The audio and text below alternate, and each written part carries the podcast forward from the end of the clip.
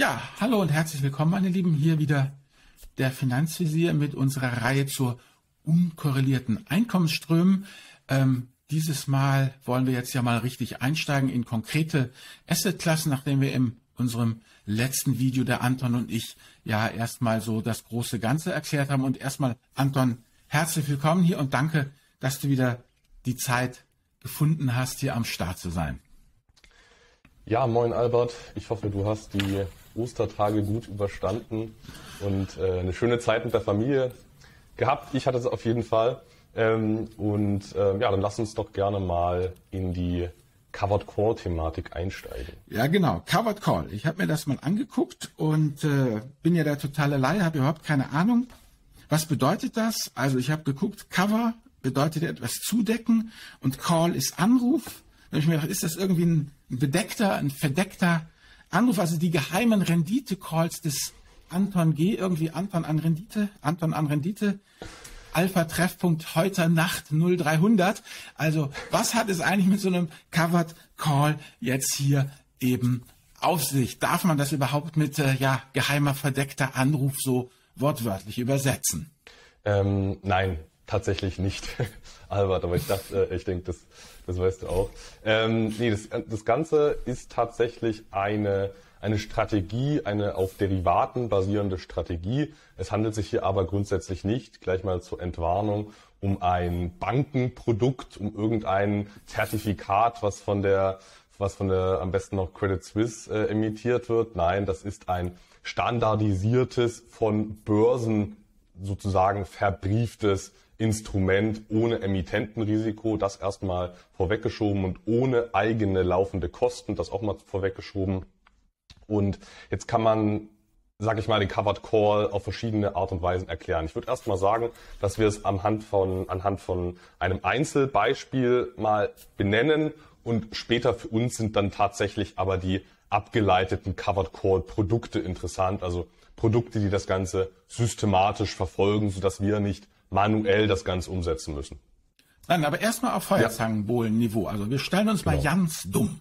Wir stellen uns mal ganz dumm. Nee, ist eigentlich, eigentlich ganz einfach. Im Optionsmarkt kann man ja die komplexesten Strategien überhaupt äh, verfolgen. Butterfly, Iron Condor. Ich bin da auch dann ganz schnell raus, ähm, weil ich selber nicht äh, manuell Optionen handle. Ich nutze nur äh, abgeleitete Covered Call Produkte.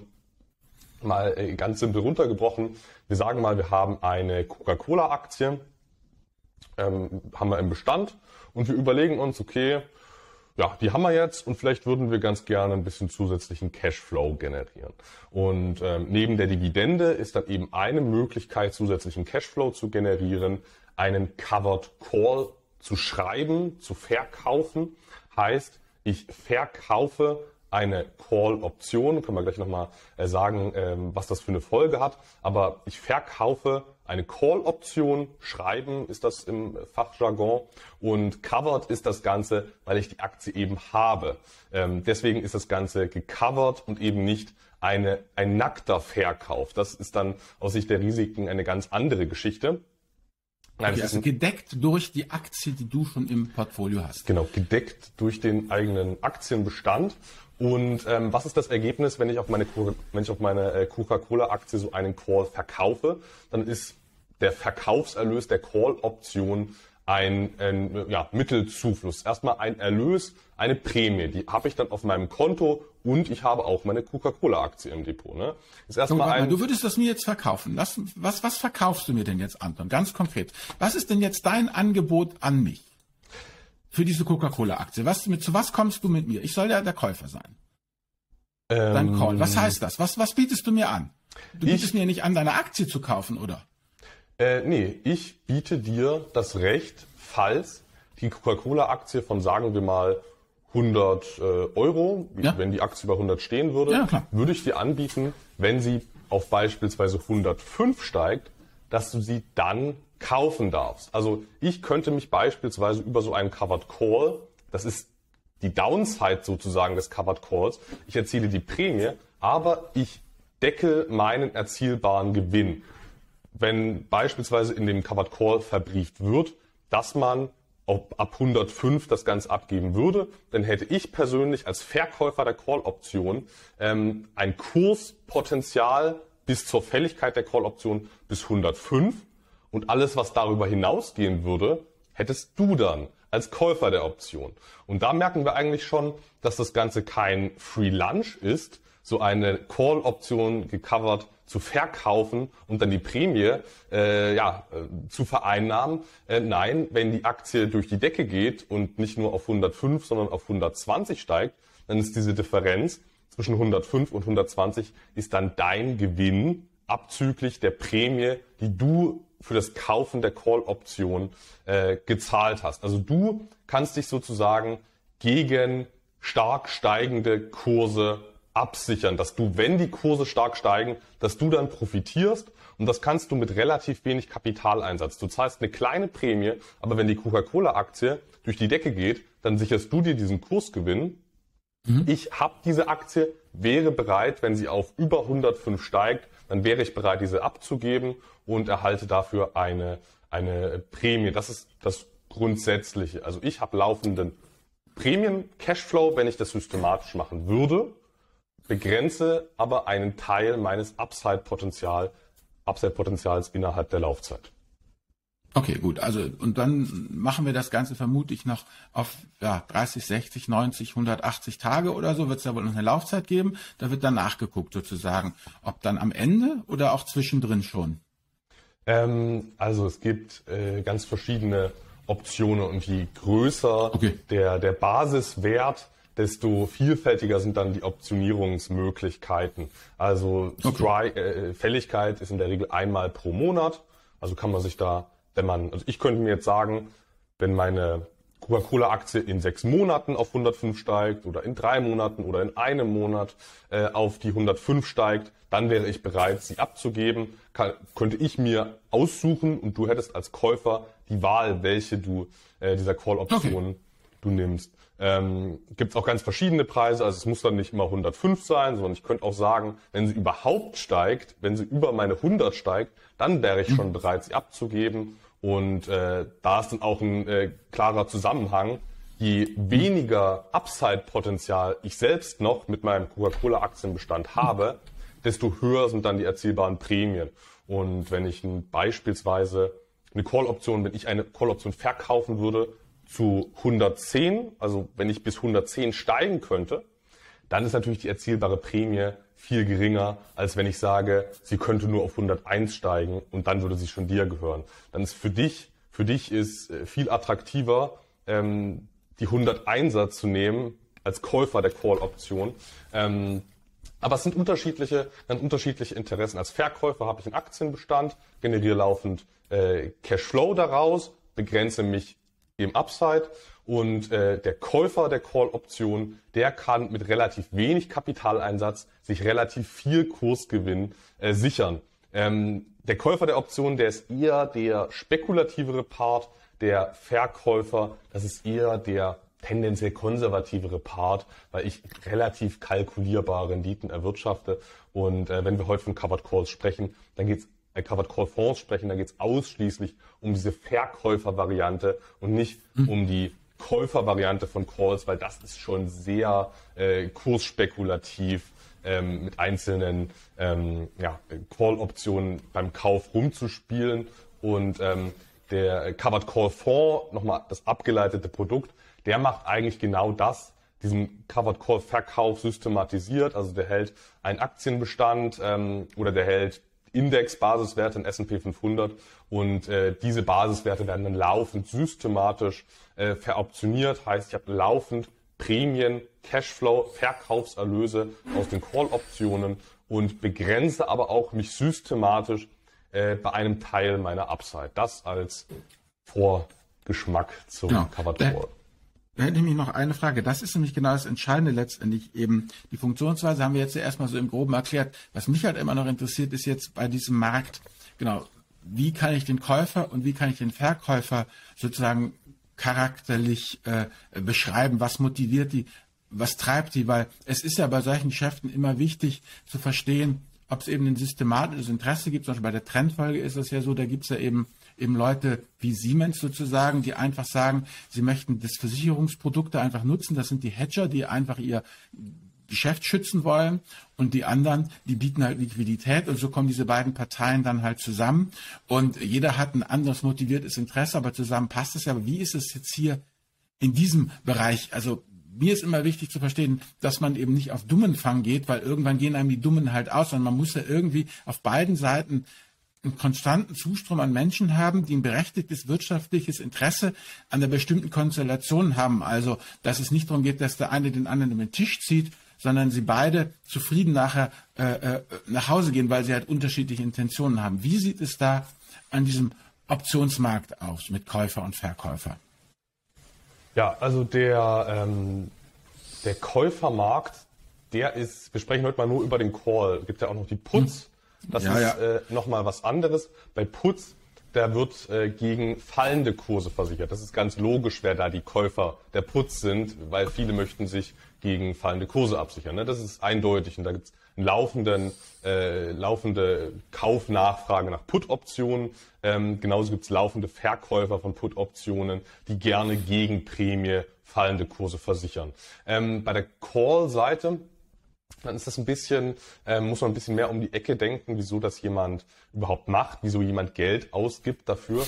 ähm, gibt es verschiedene Gruppen. Eine Gruppe ist tatsächlich die äh, Spekulations, äh, an Investoren. Da gibt's ja mhm. zu Genüge. Ähm, da muss man jetzt auch nicht in den institutionellen Bereich gehen, sondern da gibt's auch viele Privatanleger, die ähm, die Calls ja, erwerben, die beispielsweise relativ viel Abstand zum aktuellen Preis haben. Also Coca-Cola-Aktienbeispiel von 100, mhm. die dann beispielsweise ein 120er kaufen, der mhm. kostet wenig Prämie, weil es so unwahrscheinlich ist. Aber wenn die Aktie völlig durch die Decke geht, dann hat man mit relativ wenig Kapitaleinsatz ähm, gute Renditen gemacht. Ne? Und ähm, auf irgendwelche Penny Stocks, äh, da wird dann äh, schön fleißig spekuliert mit solchen Call-Optionen. Das ist die eine Seite, die spekulative Gruppe, von denen wird es auch immer Nachschub geben. Ähm, umgekehrt gibt es aber auch, sag ich mal, viele Vermögensverwalter, Asset Manager, auch im kleineren Bereich, äh, Hedgefonds, die sagen, ich finde das aktuelle Kursniveau günstig, weil beispielsweise die Kurse eingebrochen sind mhm. im Shutdown-Crash. Oder wir können ja auch einfach mal von der aktuellen Zeit ausgehen. Ähm, ich finde die Kurse aktuell günstig und ich weiß, dass ich in drei Monate, in drei Monaten mhm. Mittelzuflüsse habe. Aus beispielsweise mhm. einem illiquiden Teil meines Portfolios. Ähm, dann wird der, der Real Assets Teil meines Portfolios verkauft, dann habe ich Mittelzuflüsse und dann könnte ich mir über den Kauf der Call-Option jetzt schon mal dieses äh, günstige Niveau sichern. Ähm, oder ich weiß, dass allgemein in, in zwei oder drei Monaten äh, große Investorenströme in meinen Fonds oder in meine Vermögensverwaltung kommen. Dann kann ich mir diese meiner Meinung nach subjektiv günstigen Kurse jetzt schon sichern. Also da gibt's verschiedene Interessen und ähm, von daher sind die auch schön effizient äh, gepreist. Wir befassen uns aber ausschließlich mit der Verkäufervariante heute mal. Mhm. Also die Investorengruppe, die einen Bestand mhm. hält oder der, die Fonds, die einen Bestand halten und laufenden Cashflow zusätzlich äh, generieren möchten. Genau. Und da kommen wir dann gleich schon zu meiner nächsten Frage. In welchem, jetzt das Thema ist ja hier Unkorreliertheit.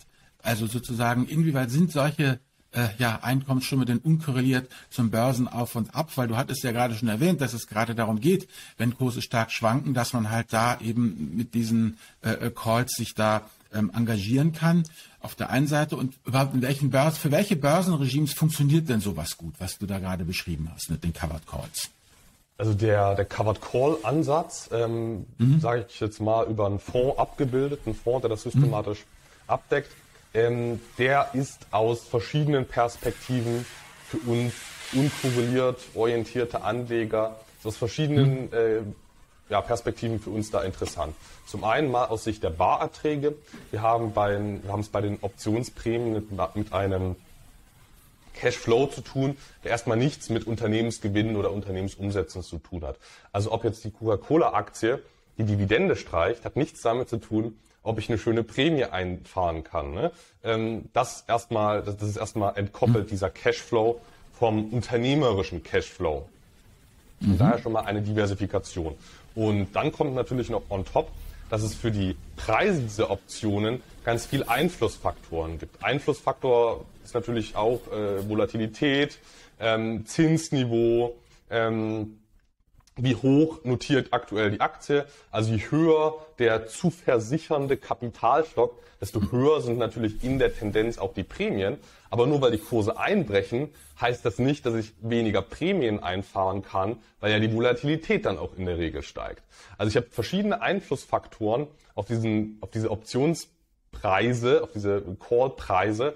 Und ähm, das führt dazu, dass ich kurzfristig aus Sicht der Barerträge, aus Sicht der realisierbaren Prämie, bin ich kurzfristig wirklich unkorreliert. Also Korrelationskoeffizient von null. Manchmal wird man positiv korreliert sein, manchmal nicht. Manchmal, äh, ja, das, das ist kurzfristig stark unkorreliert aus Sicht der Einnahmen. Für mich und andere Einkommensinvestoren sehr wichtig. Positiv ist aber auch, dass je weiter ich die, ja, sag ich mal, Messreihen setze oder die Vergleichsmess Reihen, die ich dann miteinander vergleiche, ähm, desto positiver wird dann die Korrelation. Also ich habe langfristig von, wenn wir von einem ja, steigenden Aktienmarkt langfristig ausgehen, habe ich langfristig eine positive Korrelation. Und das kommt uns sehr zugute, weil wir sind ja langfristig positiv gestimmt für die Märkte in aller Regel. Sonst würden wir mhm. meistens nicht in Aktien investieren.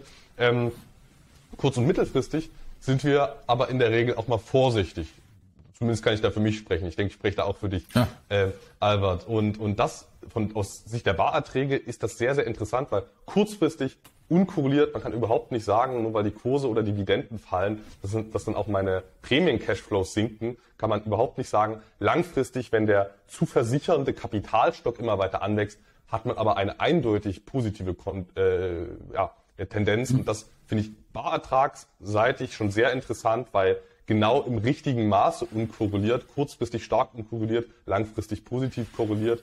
Ähm, das ist die Cashflow-Seite. Dann gibt es natürlich mhm. noch eine Kursseite.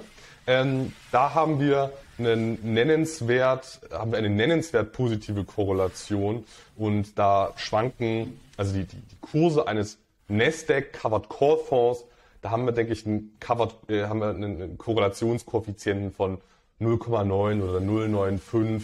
Also es ist mhm. stark positiv korreliert, der Kurs. Und mhm. ähm, heißt rein aus Sicht der Kurse, wenn man diese Unkorreliertheit wünscht, weniger interessant. Ein bisschen geglättet ist es schon, aber weniger interessant.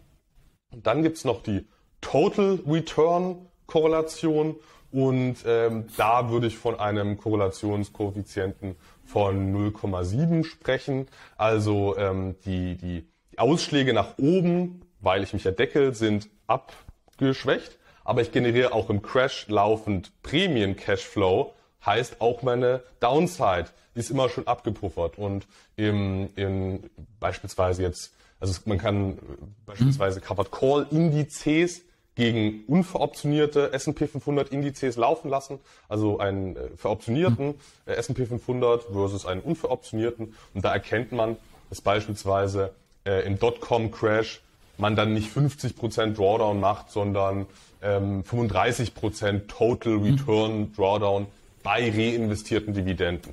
Heißt, mhm. ähm, das ist aus Sicht der Barertragskorrelation sehr, sehr interessant und aus Sicht der Total Return Korrelation nicht uninteressant zumindest. Okay, also dann sagst du, das hat also nichts damit zu tun, ob die Märkte steigen, fallen oder seitwärts laufen. So ein äh, Preferred äh, Covered Call äh, äh Produkt äh, kann in jedem Markt äh, reüssieren. Das ist eine äh, wichtige Punkte. Welche, äh, wichtiger Punkt. Welche Marktphase ist für, ist für Covered Call interessant? Ähm, kann man schon relativ eindeutig sagen, was da interessant ist und was eher weniger. Also grundsätzlich sind Phasen hoher Dividendenrenditen interessant, weil da weniger im Kurs passiert. Je höher die Dividendenrenditen, beispielsweise in den 70er Jahren, das waren ja sehr hohe Dividendenrenditen, desto weniger Kurspotenzial ist in der Regel dann da. Ähm, heißt, man wird seltener weggecallt, man verpasst weniger Gewinne. Ähm, mhm. Aktien steigen seltener über den Ausübungspreis. Ähm, heißt, äh, Phasen hoher Dividenden sind interessant, ähm, Phasen hoher Volatilität sind interessant und ähm, ja, Phasen hoher Zinsen sind interessant weil da gibt es auch eine eindeutig äh, positive Korrelation zwischen Call-Prämien und Zinsumfeld. Ähm, ich habe auch schon Kommentare bekommen, das stimmt doch gar nicht. Äh, Zinsen haben doch mit Optionsprämien nichts zu tun. Doch, das stimmt schon, weil ich könnte mir auch überlegen, äh, kaufe ich die Aktien direkt oder kaufe ich mir ähm, eine Call-Option und lege mein Geld in Staatsanleihen an. Und, ähm, und deswegen äh, korreliert die Optionsprämie äh, bei der Call-Seite positiv mit dem Zinsumfeld, bei der Put-Seite ist andersrum. Ähm, heißt also, volatile, volatile Phasen sind spannend, ähm, hohe Zinsen, wie wir sie aktuell haben, sind spannend, hohe Dividendenrenditen. Und deswegen sind wir auch gerade in 2022 in einer interessanten äh, Phase, die da auch äh, ja, Auswertungen, ich hatte es schon angesprochen, mit den Indizes, ähm, wo man unveroptionierte versus veroptionierte Benchmarks gegeneinander laufen lassen kann. Und ähm, da hat man beispielsweise von 1990 bis 2000 eine Total Return Outperformance beim S&P 500. Von 2000 bis 2013 hat der veroptionierte, äh, hat die veroptionierte Benchmark ähm, die unveroptionierte Benchmark outperformed. Es war 2000er Jahre relativ hohe Zinsen, hohe Volatilität, wenig verpasste Kursgewinne. Ähm, und von 2013 bis 2000, äh, bis äh, Ende 2021 hat dann wieder, äh, ja, war mega Bullenmarkt. Da hat das, das unveroptionierte Pendant Outperformance geliefert und jetzt sind wir in 2022 und 2023 und jetzt liegen die veroptionierten äh, ja, Produkte und Indizes wieder aus Sicht des Total Returns vorne. Und ähm, was sind, sag ich mal, die ganz schlechten Szenarien? Also so, so, so mittelschlecht ist sowas wie 2010 bis 2021. Viel äh, hohe Kursgewinne, fast ein durchgängiger Bullenmarkt, äh, wenig Volatilität, äh, niedrige Zinsen, äh, niedrige Dividendenrenditen. Also das war keine gute Zeit, 2010 bis Ende 2021 für Covered Call. Ähm, man hat trotzdem gutes Geld verdient. Man hat halt bloß ein bisschen underperformed. Man hat halt nicht 11, sondern 10% Total Return im Jahr gemacht. Ähm, Teil davon aus Prämien, Teil davon aus gewissen Kursgewinnen. Man macht ja trotzdem immer noch ein bisschen was mit. Ähm, und das Worst Case, das muss man auch dazu sagen, das ist keine Free Lunch Strategie, äh, sondern das Worst Case Szenario ist tatsächlich ähm, ja äh, fallende Kurse, Stagnation, stark, starker Anstieg und dann wieder fallende Kurse, Stagnation und dann wieder Anstieg. Also eine Zackenbewegung mit tiefen Ausschlägen und unten Zeit, um unten zu veroptionieren. Weil ähm, auch wenn man, äh, sag ich mal, in den unveroptionierten Basiswerten keinen Anstieg hat, sondern nur einen Gleichlauf, dann würde man ausgehend vom, von der niedrigen Zacke würde man ausgehend davon dann wieder ein bisschen Kurspotenzial verpassen. Und das hätte man dann ausgehend von der nächsten unteren Kurszacke dann wieder. Heißt, die tiefen Zacken mehrfach nacheinander, ähm, das wäre Worst Case oder sowas wie Finanzkrise von den Ausschlägen her zwei, dreimal hintereinander. Das wäre schlecht. Ähm, aber das ist sehr selten und von daher, ähm, aber man muss es gesagt haben, weil man deckelt sich genau. auch vom niedrigen ausgehenden Niveau dann wieder beim Kurspotenzial. Ja klar, weil dann wird man ja sozusagen wieder ausgeübt und dann, äh, äh, aber da kommen wir ja gleich noch drauf, da habe ich nämlich auch noch eine Frage sozusagen jetzt. Genau, wir kommen jetzt eigentlich schon, wie soll ich sagen, du hast eigentlich schon hier die ganze Menge Sachen beantwortet hier. Was mich jetzt noch interessieren würde, du hattest ja versprochen, du bringst sozusagen einen, einen Vertreter mit hier, den JP, den GP Morgan Equity Premium Income ETF ob du da noch mal ein paar Worte drüber verlieren könntest. Insbesondere würde mich da jetzt ganz konkret eben interessieren, ja, wie diese Fonds das dann eigentlich schaffen, sozusagen nicht auszubluten, wenn sie dann doch ihre Aktien abgeben müssen, weil du sagtest ja am Anfang hier Covered Call bedeutet, das ist durch den den eigenen Bestand gedeckt. Aber wenn ich äh, ja bei den steigenden Kursen dann immer wieder das Zeug aus dem ist ja wie beim Skat Trümpfe ziehen, ja, wenn das dann halt weg ist, das Zeug, wie, wie schaffen die es dann, da wieder reinzukommen und wieder was im, im Angebot zu haben, äh, was sie covern können mit ihren Calls? Ähm, können wir gerne gleich können wir gerne gleich äh, den GP im Detail nochmal und deine Frage nochmal im Speziellen aufgreifen. Ähm, ich würde ganz kurz noch äh, Total Return und Auszahlungsprofil nochmal mit Zahlen versehen. Ah, okay, ähm, genau, weil das äh, hattest du ja vorher eben auch schon so schön eben angesprochen mit den ganzen Zacken und so. Aber klar, wenn ähm, du noch Zahlen hast, immer her damit. Genau, also was kann man grundsätzlich so an Cashflow und an Gesamtertrag daraus erwarten. Also Cashflow technisch ist das Ganze sehr aktienähnlich. Also wenn ich einen Bestand habe und den kompletten Bestand veroptioniere, dann ist es absolut realistisch, da 8, 9 Prozent Covered Call Prämien Cashflow daraus zu ziehen. Das ist äh, kein Problem, wenn man einen Fonds hat, der sein komplettes Portfolio veroptioniert. Ähm, und, und dann habe ich vielleicht noch ein bisschen Kurspotenzial. Ab und zu mal wird man aber auch nennenswert äh, Kursgewinne verpassen. Heißt, ich bin da ähm, Cashflow-seitig sehr attraktiv aufgestellt, ein sehr hoher Cashflow und Total Return-seitig aktienähnlich, je nachdem, ähm, wie, äh, wie auch die Märkte allgemein laufen. Es ist nicht undenkbar, dass man mal über zehn Jahre mit Covered Call outperformt. Die 70er Jahre sollen ein geniales äh, Jahrzehnt gewesen sein. Für da warst du ja noch gar nicht geboren.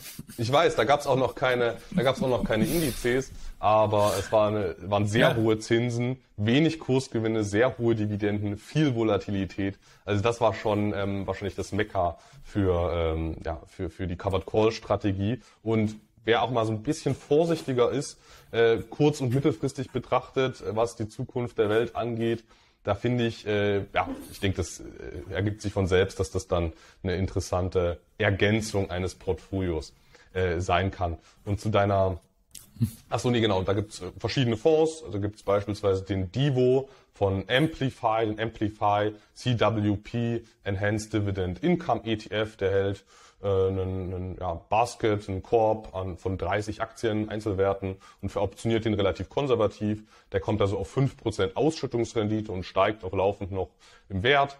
Ein anderer Titel, der Covered Call Against, ist der hm. BlackRock World Mining Trust, über den hatten wir ja letztes Mal schon mal äh, kurz gesprochen. Der äh, verfolgt das als Ergänzungsstrategie. Also ich meine, so roundabout 10% des Portfolios sind nochmal overwritten, ist da der Fachbegriff, also 10% des eigenen Aktienbestands ist da äh, veroptioniert. Ähm, und äh, ein anderes Beispiel ist der JP von JP Morgan, der JP Morgan Equity Premium Income ETF. Ähm, bevor wir auf den genau eingehen, zu deiner Frage, was, äh, wie bluten die nicht aus? Das ist eigentlich relativ einfach. Die, wenn so eine Aktie steigt über den Ausübungspreis, über den Strike-Preis, dann gibt man zu diesem vordefinierten Preis die Aktien ab. Man erhält aber im Umkehrschluss ja das Geld dafür. Und dann kann ich mir wieder die Aktien in, in den Bestand legen. Also ich habe nicht weniger Vermögenswerte oder so. Ich gebe einfach nur diesen Teil der Kursgewinne, der über dem Strike-Preis liegt, den gebe ich, falls das Ganze eintritt, ab. Aber ich bin jetzt sowieso nicht der äh, Rendite maximierende Anleger. Deswegen finde ich diesen Charakter aus leichtem Kurspotenzial plus verlässlichem Cashflow, egal was passiert, sehr interessant. Und wenn ich vielleicht ein bisschen Upside verpasse, äh, da bin ich eher der Charakter, äh, der das. Äh, ja, du kannst ja nicht alles haben, ne? Wie Lemmy genau. Kilmister schon sagt, man kann ja nicht alles haben. Wo soll man es auch hinstellen? Äh, das stimmt. Also, ähm, wollen wir jetzt mal den, den, den JP noch mal ja, ein bisschen ja. in Erzähl Detail. mal was über den JP. Warum soll ich den kaufen? Jetzt dein Pitch mein Pitch, äh, ja, ich, ich sag lieber mal ein bisschen, was der macht und dann kann sich jeder seine eigene Meinung äh, bilden. Also das ist ein ähm, Multimilliardenprodukt von, von JP Morgan. Ich meine über 20 Milliarden Assets under Management. Ähm, das ist ein aktiv gemanagter ETF, ähm, aktiv gemanagt aus Sicht der, der Erstellung des Basiswerteportfolios, Einzelwerte, aber auch aktiv aus Sicht der Covered Call Strategie. Wenn man ehrlich ist, muss man aber sagen, das ist mehr oder weniger ein Equal Weight Ansatz von langweiligen US Large Caps. Also da sind Coca-Cola, Pepsi, Progressive, AbbVie drin, alle mit so etwa eins bis anderthalb Prozent Gewichtung. Also ähm, ja, prinzipiell aktiv, aber das einzig, Einzige, was ich dort wirklich aktiv erkennen konnte, ist, dass die besonders spekulativen Titel oder sehr volatilen Titel, sowas wie Tesla, die wurden untergewichtet. Ähm, auch andere ja, ehemalige Hype-Aktien wurden untergewichtet, sodass wir da ein ja, leicht value-lastiges US Large Cap Portfolio von diesen ganzen äh, Klassikern haben. Das erstmal zum Grundlegenden. Und ähm, auf diesen Wertpapierkorb aus, aus Standardwerten werden dann ähm, S&P 500 Optionen verkauft. Also es werden nicht äh, direkt die Einzelwerte veroptioniert, sondern man nutzt den S&P 500 als Veroptionierungsbasis. Das ist kein Problem, weil sich ja das Portfolio ziemlich genau äh, gleich entwickelt wie der S&P 500, weil man hält ja fast eins zu eins den S&P 500 da an Basiswerten.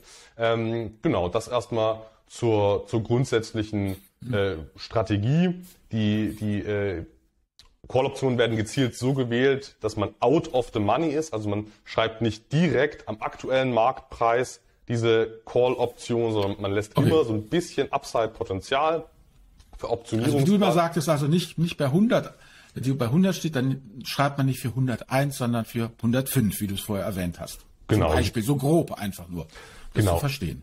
Genau, in der aktuellen Marktphase ist der Abstand ein bisschen weiter. Das hat auch das Management kommentiert, dass man da die, die Distanz zum aktuellen äh, Niveau mhm. ein bisschen weiter gewählt hat, ähm, weil ja, sag ich mal, so eine Schnappbewegung nach oben relativ wahrscheinlich ist. Gleichzeitig ist aber auch die Volatilität relativ hoch jetzt in letzter Zeit. Ähm, und die Zinsen sind auch relativ hoch. Also ich kann mehr Abstand lassen und trotzdem relativ viel Prämie erzielen. Und ähm, der Veroptionierungsgrad des Portfolios liegt so in etwa bei drei Vierteln. Also bei drei Vierteln des Portfolios begrenzt man seine Upside zugunsten der Prämie und das andere Viertel, äh, das ist einfach nur diese, dieser Aktienbestand. Es ist aber relativ gängig, nicht 100 Prozent des Bestands zu, zu veroptionieren. Also das ist erstmal das grundlegende mhm. Konzept, Albert. Gut. Und ähm, aber weshalb hast du jetzt genau diesen Fonds denn ausgewählt? Du hast ja sicherlich, wie du hast ja vorher schon erwähnt, und du hast ja sicherlich noch ein halb Dutzend andere in der Hinterhand. Was hat jetzt dich bewogen, ihn hier und heute zu präsentieren? Ja, ich habe den mitgebracht, weil bei dem, insbesondere bei der Ausschüttungshistorie, besonders schön das unkorrelierte hm? Barertragsprofil erkennbar ist. Also ich bin ja, bin ja Cash in the Tash. Cash in the Tash. Ich bin ja Einkommensinvestor ähm, und deswegen steht für mich primär die, die, die Barertragskorrelation im Fokus. Und bei dem Titel sieht man das eben ganz besonders schön, dass, ich blende es jetzt hier auch mal an, in dem Moment äh, jetzt mal ein im Video. Äh, hier sieht man besonders schön, dass in den volatilen Marktphasen die Optionsprämien steigen und dementsprechend auch die Ausschüttungen des Fonds steigen. Also haben wir 2019, ähm, sage ich mal, das, das Basisniveau 2019 war ja ein relativ unturbulentes Jahr. Und dann kam 2020 hohe Volatilität. Der Fonds steigert die Zahlungen nennenswert. Ähm, 2021 war wieder ein relativ unvolatiles Jahr. Zahlungen sinken. 2022 war dann wieder mehr Volatilität ähm, mit einem entsprechenden Anstieg der Prämieneinnahmen und einem entsprechenden Anstieg der Ausschüttungen des Fonds. Ähm, on top kam natürlich auch das gestiegene Zinsniveau, was das ganze äh, Ausschüttungsniveau positiv unterstützt hat. Und jetzt haben wir uns 2023 bei etwas gemäßigter Volatilität wieder auf einem niedrigeren Niveau eingependelt, wobei man natürlich trotzdem sagen muss, es ist immer noch höher als bei Auflage des Fonds. Ähm, jetzt könnte man natürlich auch einwenden, hey, das ist doch ein bisschen äh, nervig, wenn mein Fonds die ganze Zeit äh, mal mehr oder weniger ausschüttet, aber man muss sich wirklich mal die Jahre ansehen. Wann wird dann mehr ausgeschüttet und wann nicht? Es wird hier mehr ausgeschüttet, wenn es eher kriselt in der Welt und in äh, Sonnenscheinphasen wird weniger ausgeschüttet. Und das ist ja häufig eine gegenteilige Entwicklung zur Dividendenentwicklung aus äh, Long-Only-Aktienportfolios. Heißt, in 2022 sind häufig Dividenden zurückgegangen und aus dieser Position habe ich mehr Cashflow generiert. Und das ist für mich in meiner Einkommensstrategie sehr, sehr interessant als Abpufferungsmechanismus, aber auch für den nicht primär einkommensorientierten Anleger, ähm, sondern auch für den Total Return orientierten Anleger, äh, wo was du ja, wo ich dich auch mit einschlagen würde in die in die Kategorie, ähm, Albert, ist es auch sehr ist es auch sehr interessant, weil, weil äh, ich ja eben dieses, dieses äh, ja, Kurs-Drawdown-Thema abpuffern kann, wenn ich dann mal in einem Jahr zehn Prozent aus Optionsprämien-Cashflow generiert habe. Da habe ich einiges, was ich an Downside abpuffern kann. Und das ist auch psychologisch, muss man auch sagen, angenehm. So, MSCI World down, jammer, jammer, heul, heul, aber wenigstens die Ausschüttung aus diesem blöden Covered Cold Kram kommt noch. Natürlich, was glaubst du denn? Natürlich, das ist immer, wenn das, wenn man halt, das ist ja die Unkorreliertheit, die wir am Anfang hier besprochen haben, genau das. Ja, das ist, das ist genau wirklich, das. Ist wirklich ungemein angenehm. Seit 20, ja. seit Anfang 2022 fallen die Kurse und du machst die ganze Zeit deine, je nach Fonds, 6, 7, 8 Prozent auf diesen Aktienbestand, der kommt einfach on top. Klar, wenn dann die Kurse durch die Decke gehen, dann macht man auch nicht wieder alles davon mit.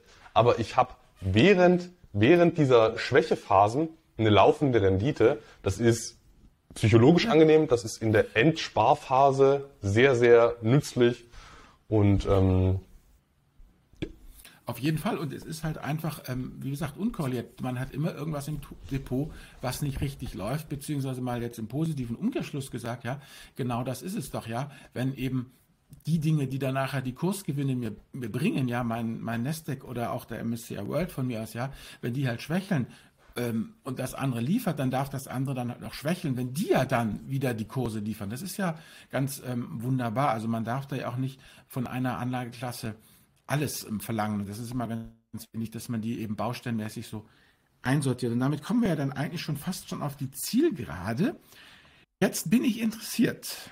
Ich möchte kaufen. Was letzte Preis und wo kann ich kaufen? Ja, zum Preis, da sind wir eigentlich äh, schon äh, nochmal kurz einen Schritt zurück bei der Kostenquote des Fonds. Ähm, lass, mich die, lass mich die Stammdaten kurz abhaken und dann äh, können wir gerne ja. zur Börse übergehen. Also der, der JP, der generiert aktuell eine Cashflow-Barrendite von 9,2 Prozent, dem Umfeld auch geschuldet. Mhm. Ne? Ähm, lag zuvor so zwischen 7 und 11 Prozent äh, in den letzten Jahren. Die Zahlungsfrequenz ist monatlich. Auch, denke ich, für den einen oder anderen Anleger äh, ein interessanter äh, Fakt. Mhm. Auflagejahr der Strategie, das war 2018. Da gab es den GPX. Das ist die, das ist der, der, die Mutual Fund, die offene Investmentfonds-Variante, mhm. von dem ist auch hier die Historie gewesen. Und den JP, ähm, das ist die selbe Strategie in ETF-Form. Äh, den gibt's äh, erst seit 2020, aber das ist exakt dieselbe Strategie, JPX und JP. Ähm, mhm. Die Kostenquote, die liegt hier, ist beim JP nochmal ein bisschen günstiger als beim JPX. JP, äh, da zahlt man nur 0,35 Prozent für so ein semi-aktives Produkt. Ähm, domiziliert ist der ETF-Fonds in den USA. Und da sind wir auch schon direkt bei dem Punkt, ähm, wo kann man es kaufen? Ähm, nicht in, äh, nicht an der Tradegate. Nehmen und nicht stehlen, ne? Nicht, ich gerade sagen, kriege ich bei Comdirect, kriege ich es bei Trade Republic, kriege ich es bei den einschlägigen Brokern? Nein, ähm, also es gibt außer den BlackRock World Mining Trust gibt es keinen Covered Call äh, ja, nutzenden Fonds, mhm. den man so bei Standardbrokern wie Trade Republic bekommt oder Comdirect. Also BlackRock World Mining Trust, den gibt's noch. Die, der, hat eine, der hat eine Zweitnotiz an der Frankfurter Börse.